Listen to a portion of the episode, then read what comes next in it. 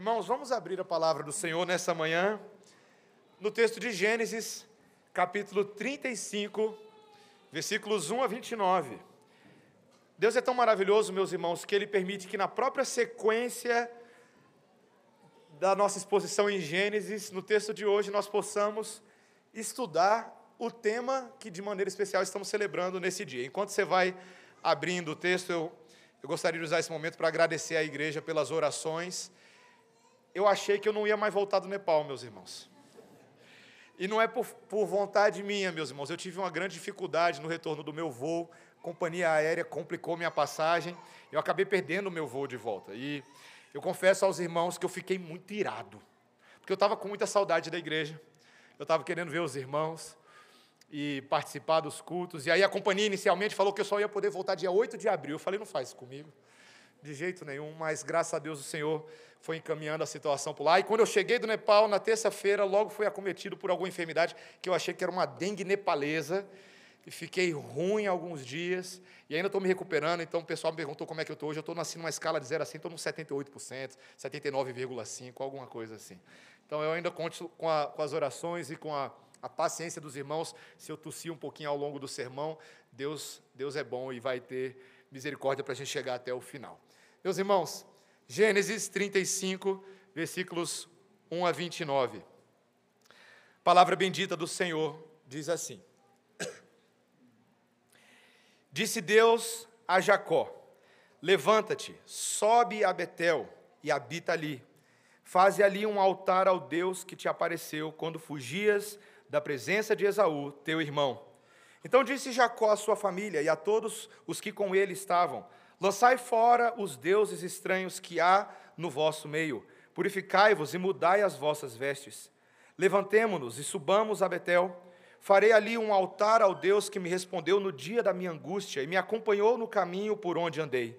Então deram a Jacó todos os deuses estrangeiros que tinham em mãos e as argolas que lhes pendiam das orelhas, e Jacó os escondeu debaixo do carvalho que está junto a Siquém. E tendo eles partido, o terror de Deus invadiu as cidades que lhes eram circunvizinhas, e não perseguiram aos filhos de Jacó. Assim chegou Jacó à luz, chamada Betel, que está na terra de Canaã, ele e todo o povo que estava, que com ele estava. E edificou ali um altar e ao lugar chamou El Betel, porque ali Deus se lhe revelou quando fugia da presença de seu irmão. Morreu Débora, a ama de Rebeca, e foi sepultada ao pé de Betel, debaixo do carvalho que se chama Alon Bacute. Vindo Jacó de Padã Arã, outra vez lhe apareceu Deus e o abençoou. Disse-lhe Deus: O teu nome é Jacó. Já não te chamarás Jacó, porém Israel será o teu nome. E lhe chamou Israel. Disse-lhe mais: Eu sou o Deus Todo-Poderoso Ser fecundo e multiplica-te. Uma nação e multidão de nações sairão de ti, e reis procederão de ti. A terra que dei a Abraão e a Isaque, dar-te-ei a ti, e depois de ti à tua descendência. E Deus se retirou dele, elevando-se do lugar onde lhe falara. Então Jacó erigiu uma coluna de pedra no lugar onde Deus falara com ele, e derramou sobre ela uma libação, e lhe deitou óleo. Ao lugar onde Deus lhe falara, Jacó lhe chamou Betel. Partiram de Betel e, havendo ainda pequena distância para chegar a Efrata, deu à luz Raquel um filho, cujo nascimento lhe foi a ela penoso. Em meio às dores do parto, disse-lhe a parteira: Não temas, pois ainda terás este filho. Ao sair-lhe a alma, porque morreu, deu-lhe o nome de Benoni, mas seu pai lhe chamou Benjamim. Assim morreu Raquel e foi sepultada no caminho de Efrata, que é Belém. Sobre a sepultura de Raquel, levantou Jacó uma coluna que existe até o dia de hoje. Então partiu Israel e armou a sua tenda além da torre de Éder. E aconteceu que, habitando Israel naquela terra, foi Ruben e se deitou com Bila, concubina de seu pai, e Israel o soube. Eram doze os filhos de Israel: Ruben, o primogênito de Jacó, Simeão, Levi, Judá, Sacar e Zebulon, filhos de Lia, José e Benjamim, filhos de Raquel, Dan e Naphtali, filhos de Bila, serva de Raquel, e Gade e Asser, filho de Zilpa, serva de Lia. São estes os filhos de Jacó que lhe nasceram em Padã Arã. Veio Jacó a Isaque, seu pai, a Manre, a Kiriate Arba, que é Hebron, onde peregrinaram Abraão e Isaque. foram os dias de Isaac 180 anos. Velho e farto de dias, expirou Isaac e morreu, sendo recolhido ao seu povo. E Esaú e Jacó, seus filhos, o sepultaram. Essa é a palavra do Senhor. Vamos orar, irmãos. Senhor Deus bendito, essa maravilhosa palavra que temos hoje diante de nós, ela traz para nós esperança que transcende as coisas que os homens podem fazer nesse mundo. Senhor, ajuda-nos pela fé a obter sabedoria, a aprender de Ti mesmo, Senhor, a conhecer Teus caminhos, Tua vontade e a amar aquilo que o Senhor tem para nós. Leva-nos a essa posição de adoração e de aprendizado como verdadeiros discípulos do Mestre Jesus. É a nossa oração em nome dele. Amém. Meus irmãos, tem muita gente acreditando em muita coisa maluca hoje em dia, né?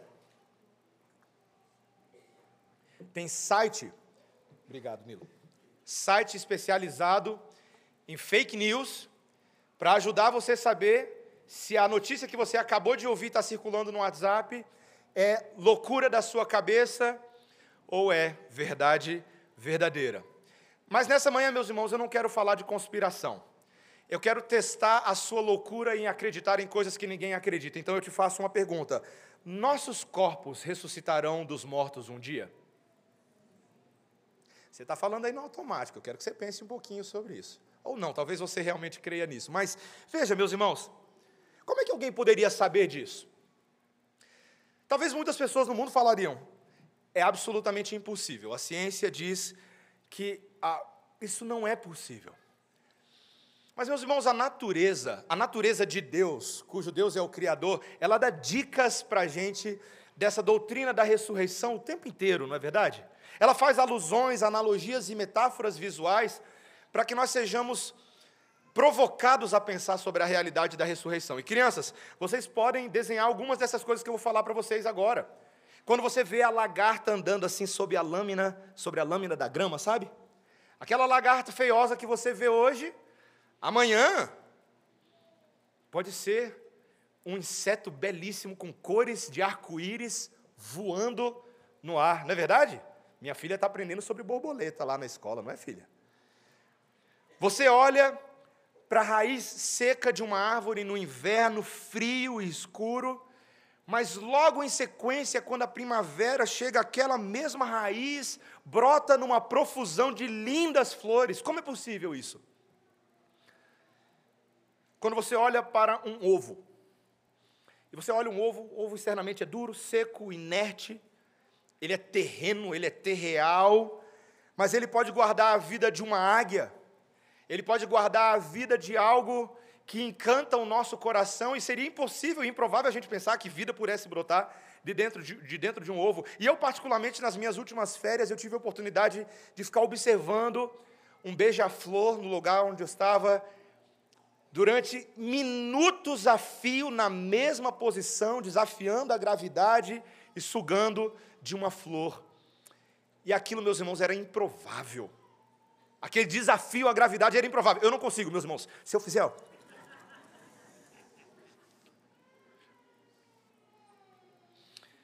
Meus irmãos, a doutrina da ressurreição, ela não é inconsistente com as analogias que a natureza nos oferece.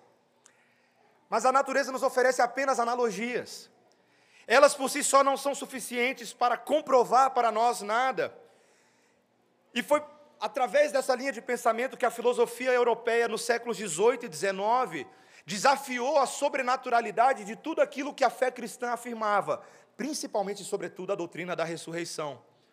Os efeitos do humanismo, do racionalismo, daquilo que a gente chama depois do liberalismo teológico do século XIX, foram contestar, especialmente aquelas doutrinas que eram tão caras aos cristãos em todas as partes do mundo.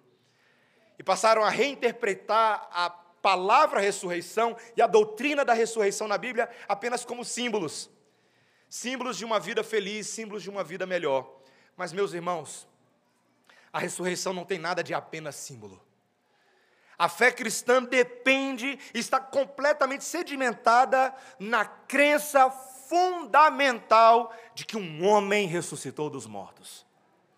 E o texto de hoje, meus irmãos, por incrível que pareça, dentro da história de Jacó, ele começa a apontar na direção dessa fé. Ele começa a mostrar para a gente que é somente por meio dessa palavra, não da natureza, mas dessa revelação especial de Deus, que nós podemos obter compreensão sobre os fatos da ressurreição e sobre as implicações práticas para a sua vida, meu irmão, para a minha vida. A história de Jacó antecipa a esperança que nos sustenta de pé no mundo de hoje. E nós veremos isso de duas maneiras, meus irmãos. Primeiro, a metamorfose do velho para o novo homem por meio de uma conversão absoluta. A metamorfose do velho para o novo homem por meio de uma conversão absoluta. Meus irmãos, quando nós chegamos no capítulo 35 de Gênesis, Logo no início, versículo 1, Deus vira para este Jacó, personagem já conhecido a essa altura, e ele fala para ele retornar para aquele local crucial chamado Betel, a casa de Deus. E meus irmãos, não era um momento simples na vida de Jacó, seus filhos haviam feito besteira em relação aos homens de Siquém. Eles haviam resolvido o problema do estupro da sua irmã, Dinar, da pior maneira possível com vingança dos seus próprios braços. Mas Deus continua de alguma maneira misteriosa sustentando a vida dessa família, e é ali, naquele local onde Jacó havia visto os anjos de Deus descendo e subindo por aquela escada, que Deus quer lembrar a Jacó da sua esperança. Era um, era um terreno sagrado para Jacó, mas Deus estava com ele, protegendo em sua jornada a esse local de promessa, a ponto do texto nos dizer no versículo 5, veja, olha o que está escrito aí. E tendo eles partido, o terror de Deus invadiu as cidades que lhes eram circunvizinhas e não perseguiram aos filhos de Jacó. O terror de Deus protegeu essa família. E aqui Deus mais uma vez confirma a Jacó as promessas de aliança que ele havia feito aos seus pais, aos patriarcas, as promessas que vinham descendo por gerações da graça livre de Deus. Jacó, você vai herdar a terra, aquela mesma terra que eu falei para Abraão, seu avô, para Isaac, seu pai. Você terá muitos descendentes, Jacó. De fato, de você virão nações e reis. Veja, meus irmãos, uma ênfase desse texto, esse aspecto dos reis. E aqui os comentaristas discutem se ele está falando apenas dos reis da linhagem de Israel, daqueles que virão, ou de alguma maneira misteriosa a promessa de Deus já antecipa de que nós, a descendência de Jacó, reinaríamos na terra, cumprindo o mandato de Deus. Mais uma vez ele reitera o mandato cultural lá de Gênesis 1, 28, ele fala: Jacó, você, multiplica Jacó, seja fecundo, habita na terra e através da família de Jacó. Meus irmãos, dessa família que não valia a roupa que vestia. Deus promete restaurar um mundo e continuar carregando seus propósitos maravilhosos de espalhar o seu domínio sobre a terra e avançar o seu reino. Mas, meus irmãos, para que essas coisas acontecessem, havia também uma resposta da parte de Jacó, Deus estava causando todas essas coisas, mas ele esperava que Jacó entendesse essas coisas e adotasse um novo modo de vida, o jeito de viver de um novo convertido. E Jacó, quando é convocado por Deus, ele começa a mandar a família fazer uma série de coisas. Logo no versículo 2, ele vira para a família e fala: Olha, lançai fora os deuses estranhos. Era uma família, meus irmãos, que desde o passado vinha carregando suas estatuetas vinha carregando seus ídolos de barro.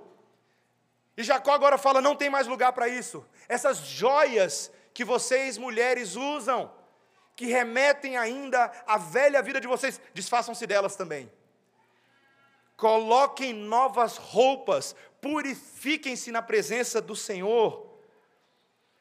Toda a velha adoração de deuses falsos, toda a velha idolatria seria substituída agora por um novo altar que Jacó constrói. Veja no versículo 3, quando ele diz: Farei ali um altar ao Deus que me respondeu no dia da minha angústia e me acompanhou no caminho por onde eu andei. Os ídolos não me responderam no, no dia da angústia, eles não têm poder para isso.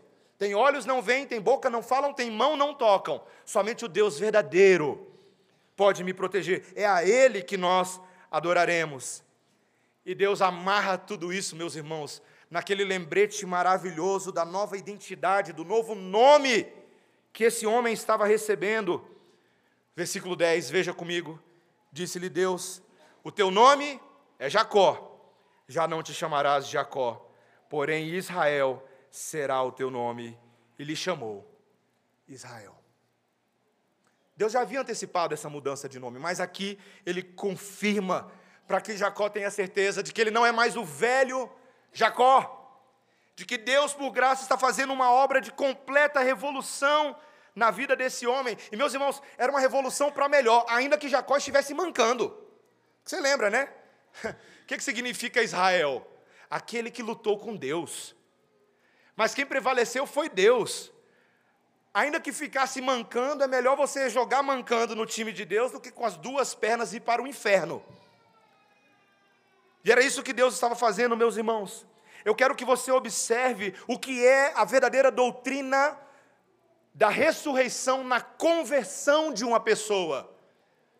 A conversão de Jacó e a conversão de todo crente não é somente naquele dia, naquele dia, que a luz de Deus brilha na nossa alma e nós passamos a entender as coisas espirituais e entender a Bíblia. Não, meus irmãos, a conversão começa naquele dia, mas é um processo de conversão total, que envolverá posteriormente a nossa santificação, as decisões que tomamos de largar a velha vida e abraçar a nova vida. Meus irmãos, talvez ainda hoje muitos crentes não entendem a necessidade de que a sua vida exiba frutos de mudança. Eu li uma história há um tempo atrás, que o pastor Ted Caio conta, de um, um homem que havia se convertido na Inglaterra. Ele amava o Senhor bastante, mas ele ainda era muito neófito e ainda não havia sido adequadamente instruído quanto à necessidade de, de fato, mudar suas práticas de mudar a sua forma de viver. E numa certa ocasião, depois de ter colocado seu coração na presença de Deus, esse homem recebeu um convite para uma festa muito mundana, muito inadequada, e ele foi. E assim que ele chegou nessa festa, ele logo foi recebido por um dos convidados com as seguintes palavras: Eu estou tão feliz de ver você e aliviado de saber que os rumores não eram verdadeiros. E ele disse: Como assim? Eu não estou entendendo bem. O que você quer dizer com isso? Ele falou: Não, é porque nós ouvimos rumores de que você havia se convertido à seita dos cristãos. Mas graças a Deus você está aqui e é a prova de que isso não aconteceu. E ele falou: Não, mas isso de fato aconteceu. Veja, para aquele convidado não fazia sentido aquelas duas afirmações se encontrarem naquela festa. Mas ele não percebia isso ainda. Meus irmãos, o pastor Charles Colson, apologista, disse, e discípulo do Francis Schaeffer, disse que a conversão pode acontecer num instante, mas o processo de abandonar a vida de pecado para uma nova vida é uma jornada longa e que deve ser intencionalmente abraçada. Você precisa, meu irmão, entender que se você é uma árvore plantada junto às águas do Senhor, agora de alguma maneira os seus cachos precisam mostrar frutos. A sua vida precisa literalmente, explicitamente, exibir a Cristo. Ele tem que ser visto em você. Às vezes a gente ouve aquelas histórias missionárias, né? E recentemente eu ouvi de novo uma história agora lá no Nepal de um missionário que fez um trabalho de evangelização numa das vilas e o trabalho foi tão bem feito que as próprias pessoas da, da vila confundiam a pessoa do missionário com a própria pessoa de Jesus. Você já ouviu histórias assim antes, não é verdade? Durante muitos anos espalhou-se a história de que o missionário era o próprio Jesus. E aí você ouve essas histórias de longe e fala assim: Uau, que legal, né? Ainda bem que tem gente assim no mundo, tão crente, tão piedosa. Eu não sou assim. Não, meu irmão. Você deveria ser assim. Porque a imagem de Cristo que o mundo precisa ver não são pinturas, não são desenhos, mas é a sua vida transformada em Cristo Jesus. Essa é a imagem de Cristo. Nós, reforjados segundo a semelhança daquele que tudo é em nós. Essa é a vida. E nossas atitudes precisam sim, meu irmão, mostrar isso. Precisam sim, minha irmã, mostrar isso. O nosso jeito de falar, eventualmente até o nosso jeito de vestir também. As nossas prioridades no dia a dia, os temas que ocupam nossas conversas.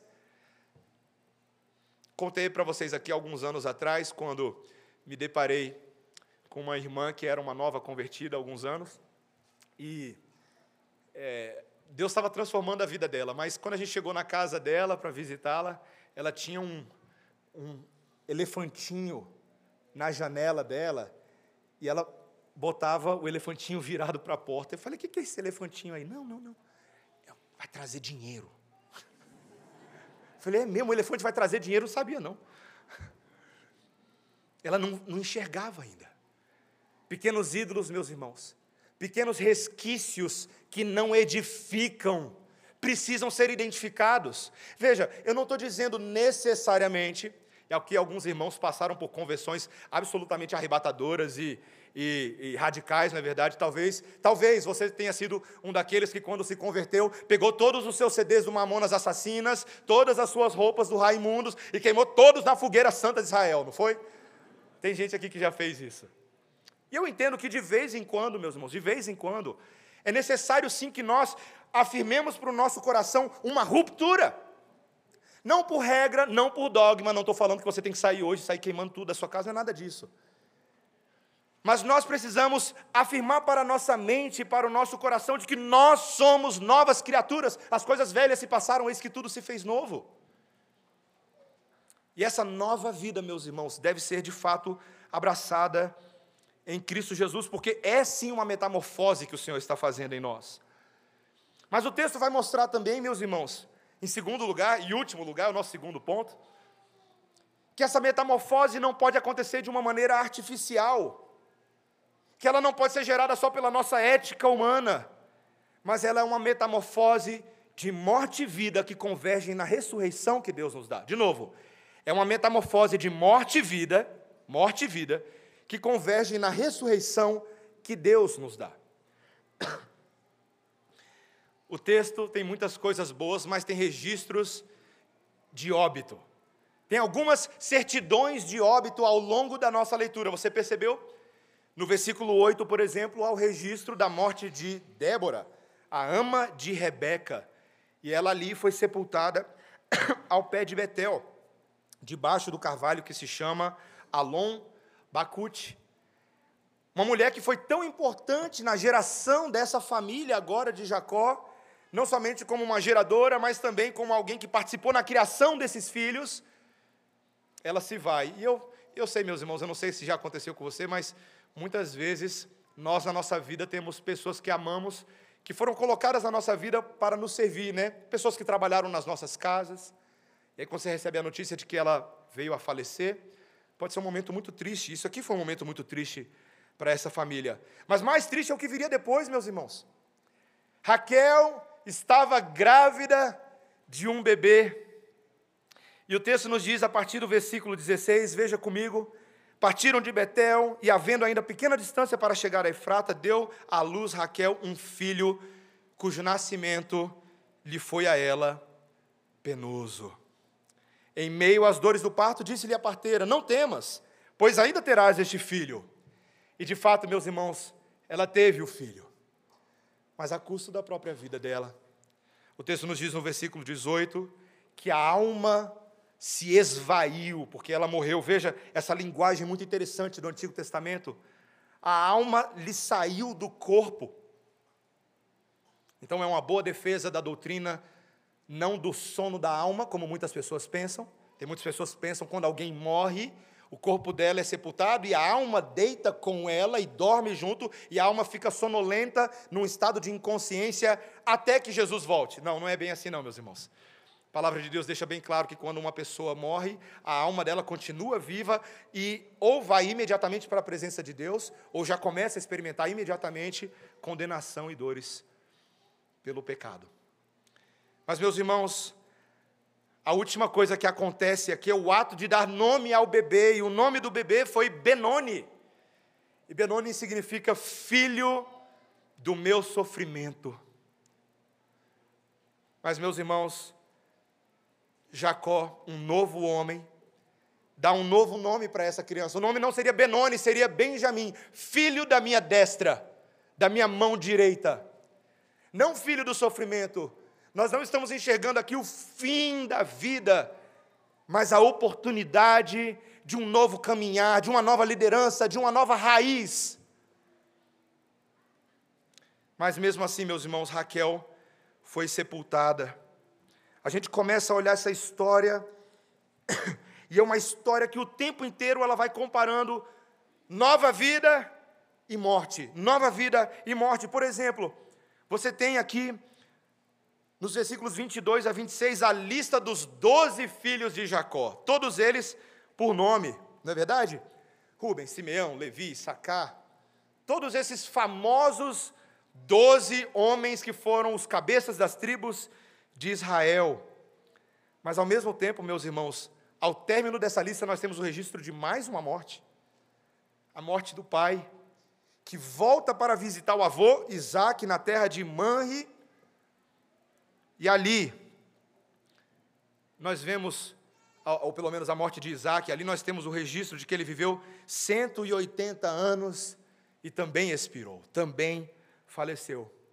Meus irmãos, o livro de Gênesis, o tempo inteiro, faz esse jogo com a gente. Quando você estuda a teologia bíblica de Gênesis, você vê a vida sendo dada e a vida sendo tomada. A vida sendo dadivosamente concedida pelo autor da vida, mas sendo retirada como consequência do pecado dos homens. E não só a morte física também não, meus irmãos. Porque você pode pensar, um monte de mortes físicas, mas o registro de mortes espirituais que, que explicam o porquê da morte física. No capítulo anterior, o que, que aconteceu, meus irmãos?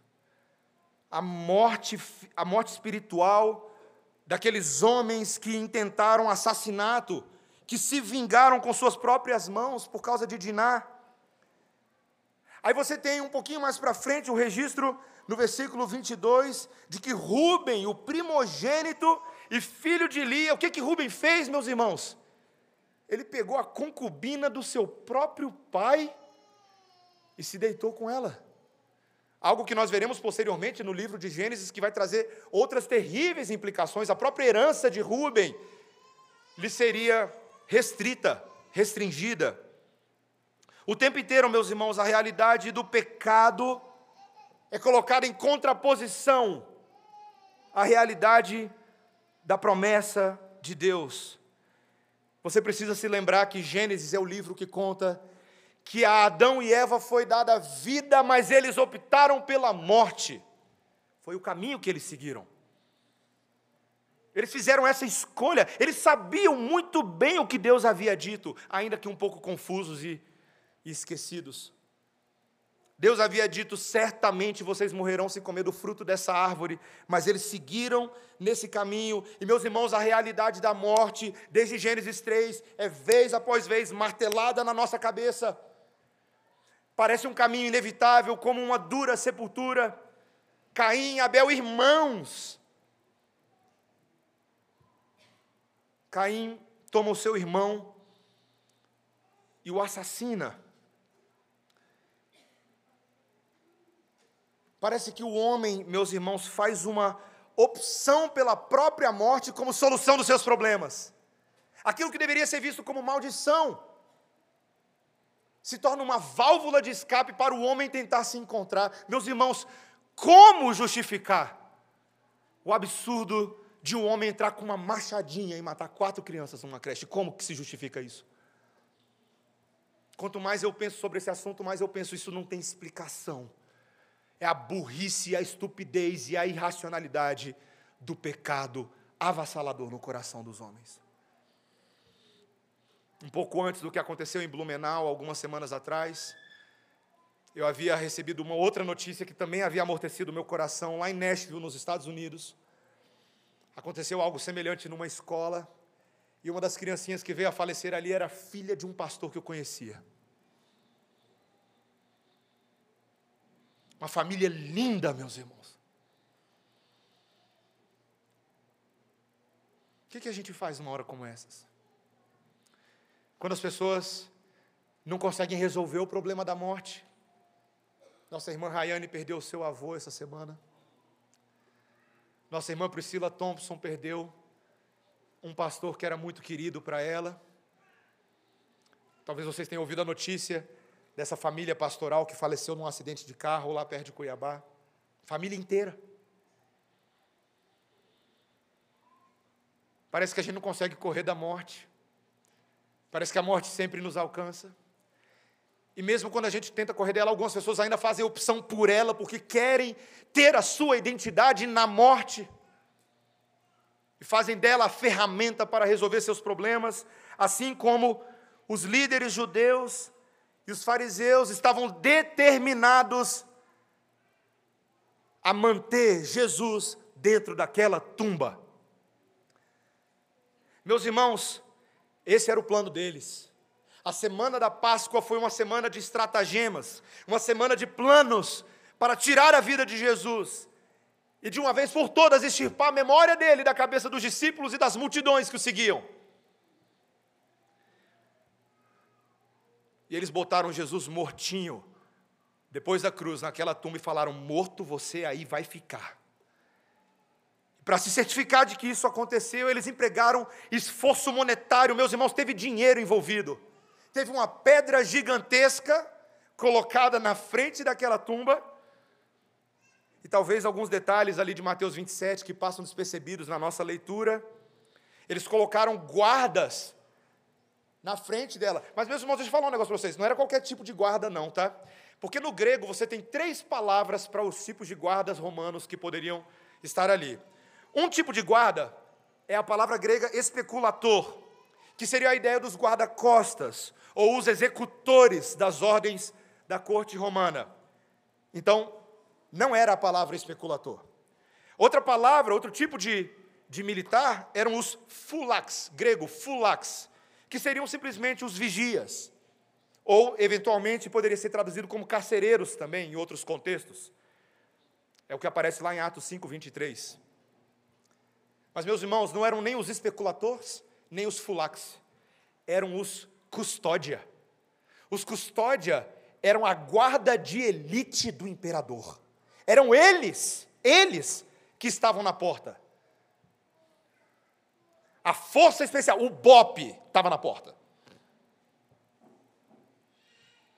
Mas, meus irmãos, a despeito de todos os esforços humanos, os líderes judeus foram incapazes de prevenir que Jesus alcançasse aquilo que ele já havia determinado e prometido. Em Mateus 27, 63, quando ele disse: Depois de três dias eu ressuscitarei. Esses homens de mentalidade carnal, esses líderes religiosos, não percebiam que nada, absolutamente nada, pode impedir uma verdadeira ressurreição. Nada. Meus irmãos, nada nem ninguém, você não pode impedir uma verdadeira ressurreição. Quando Deus se propõe a agir ressuscitando alguém, ninguém pode impedi-lo, nem o próprio morto. Eu não quero. Porque não depende da vontade do morto, mas depende da vontade daquele que ama o morto e daquele que tem poder em si para conceder da sua própria vida a mortos e ressuscitá-los da morte. Meus irmãos, o apóstolo Paulo, que foi alguém que experimentou essa ressurreição da parte de Deus, porque ele era um perseguidor da igreja, mas foi convertido e ressuscitado, e a sua velha vida deu espaço ao serviço diligente a Deus. O apóstolo Paulo, ele mesmo escreveu lá em Romanos capítulo 6, versículos 3 a 7, que da mesma maneira que Cristo foi morto e ressuscitou, nós fomos batizados na morte e na ressurreição dele. E essa ressurreição é uma ressurreição tanto física, com implicações físicas, mas ressurreição é a maneira também da Bíblia chamada nova vida que nós temos em Deus. A vida da ressurreição. Quando uma pessoa é ressuscitada, a vida dela vai exibir sinais de ressurreição. Meus irmãos, depois com o tempo, vou ter a oportunidade de dar um relatório para a igreja sobre o que Deus está fazendo no Nepal, mas, meus irmãos, é inacreditável. Porque, meus irmãos, você olha para aquela nação, é uma nação de cadáveres politeístas, hindus e budistas. Mas sabe o que Deus está fazendo no meio do Nepal, um dos países de maior perseguição do mundo? Ele está ressuscitando cadáveres. Pessoas estão conhecendo a Cristo. Pessoas estão, meus irmãos. Eu fui visitar o trabalho do pastor Silvio e da Rose, que trabalham com resgate de meninas do tráfico sexual. É absolutamente inacreditável o que Deus pode fazer na vida de uma pessoa. Você consegue imaginar uma menina que aos oito anos de idade, oito anos de idade, meus irmãos, uma menina chegava a atender 30 a 40 homens por dia. Mas Deus alcançou ela. Deus restaurou a vida dela, e não só a fé dela, mas toda a vida dela, a ponto dela ser hoje uma menina casada, com seis filhos, com marido, com esperança, anunciando a Cristo, ela mesma que experimentou no corpo dela a ressurreição que Jesus pode fazer na vida de uma pessoa. É inacreditável. Quando você vê uma pessoa ressurreta, você fala: Isso é inacreditável. Só pela fé mesmo. Nós, nós estamos sendo alcançados pela realidade da ressurreição nessa manhã, meus irmãos. O mesmo poder que agiu sobre o corpo de Jesus, quando o Pai envia o Espírito e esse Espírito ressuscita o corpo humano de Jesus, esse mesmo poder do Espírito que esteve presente pairando sobre face, a face das águas na criação, esse mesmo poder age sobre a igreja nessa manhã. O mesmo poder. E se tratando de uma ressurreição real, ninguém pode impedir. Ninguém pode impedir. Nós mesmos, meus irmãos, que já conhecemos o Senhor, que já amamos a verdade, que já fomos alcançados pelo seu amor, tantas vezes a gente ainda tenta viver a vida anterior, não é verdade? A gente arruma desculpas para não viver a vida ressurreta, a gente culpa a sociedade, a gente culpa o nosso cônjuge, a gente culpa nossos pais, a gente culpa a vizinhança, nossos amigos, os hipócritas da igreja, a gente culpa o governo, a gente culpa estações ruins da vida, a gente culpa ter dormido do lado errado da cama. Meus irmãos, quanto mais você tentar lutar contra a ressurreição de Deus, mais você vai caçar problema para você, porque ninguém pode impedir isso. O melhor que alguém pode fazer é desistir de si mesmo, parar de desculpas e falar: Senhor, se o Senhor está realizando a obra da ressurreição na minha vida, Senhor, me ajuda a entrar no fluxo do que o Senhor está fazendo, a amar essa nova vida, a viver como um convertido, a não ser um agente secreto do Senhor. Meus irmãos, num mundo de fake news, você, você é uma truth news, é uma notícia verdadeira. Você. Porque quem experimenta a ressurreição na sua própria vida é um livro vivo, é uma carta viva de Deus. E as pessoas olham para nós e elas nos leem e elas nos cheiram esse novo cheiro que emana de nós, que não é mais de um cadáver, mas daqueles que recebem o óleo da unção do Espírito Santo. É esse o novo cheiro, é a nova vida que emana de nós. Para que nós, meus irmãos, possamos ser um instrumento de ressurreição nesse mundo. Esse mundo está morto. Esse mundo está perdido. E nessas andanças, nessas andanças missionárias, eu me empolgo, meus irmãos, porque eu começo a ver que Deus está fazendo a obra dele em todos os lugares, e está fazendo lá e está fazendo aqui.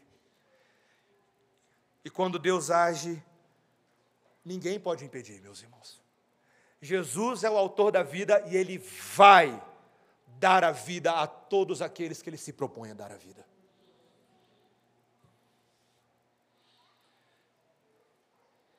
Eu já contei essa história antes, mas eu termino o meu sermão falando desse, dessa história verdadeira que aconteceu numa igreja nos Estados Unidos, dia de escola dominical.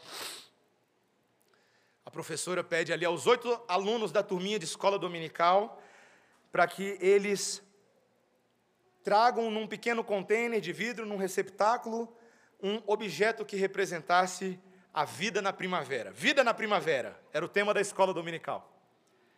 Mas naquela turma havia uma criancinha de oito anos de idade que era o Estevão. E o Estevão tinha uma condição cognitiva complicada, aquilo que antigamente era apenas chamado de um retardo mental. Mas essa condição de saúde dele estava se agravando, se tornando cada vez mais manifesta. Então a professora sugeriu que as crianças colocassem ah, os receptáculos sobre a mesa dela, sem nome, e ela mesma abriria ali os receptáculos. Então ela pegou o primeiro, naquela escola dominical, naquele domingo, tinha uma pequena flor, e ela fala: Nossa, que lindo, que lindo sinal da nova vida. E aí a criança, uma das crianças levanta a mão: Fui eu, professora, fui eu que trouxe a flor. Ah, que bom, ela trouxe a flor. Depois, o receptáculo tinha uma pedra. Aí a professora pensou: Essa aqui deve ser a do Estevão, né? Mas uma criancinha, o Billy, fala: Não, professor, essa é a minha. Porque se você olhar bem na pedra, tem um musgo. E o musgo é sinal de vida. Ah, professora, é verdade, o musgo é sinal de vida. Depois, no terceiro receptáculo, tinha uma borboleta. E aí a criança logo se orgulhou e falou: A minha é a melhor de todas, porque a borboleta realmente significa nova vida. E o quarto receptáculo era um receptáculo que estava vazio, e aí a professora falou: Esse aqui realmente a do Estevão. Ele provavelmente não entendeu bem o exercício, então ela já foi passar para o próximo. Aí o Estevão falou: Professora, não passa o meu. Aí a professora falou: Mas Estevão, mas o seu receptáculo está vazio. E o Estevão, um menino com dificuldades cognitivas, de oito anos de idade, vira e fala: Sim, professora, o receptáculo está vazio e é por isso que nós temos esperança.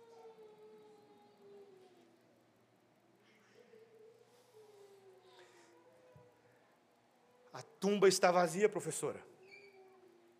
E é por isso que a gente está tendo aula hoje, professora. A tumba está vazia, meus irmãos, é por isso que a gente está aqui agora, nessa manhã. Se você for lá agora, na Palestina, fazer o seu tour de Israel, pode entrar lá. Tem corpo lá não. Maomé tem corpo em algum canto. Gandhi, qualquer um líder que você quiser aí, tem corpo em algum lugar enterrado. Jesus não, meus irmãos. Essa é a absoluta diferença da apologia, da apologética da fé cristã para qualquer outra fé. A condição do Estevão acabou piorando. Alguns, algumas semanas depois, aquela criancinha veio a óbito e morreu.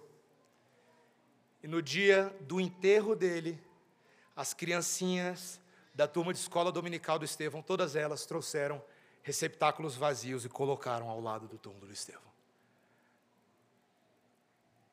Um dos pais não entendeu bem o que estava acontecendo e perguntou para o filho: Filho, por que isso?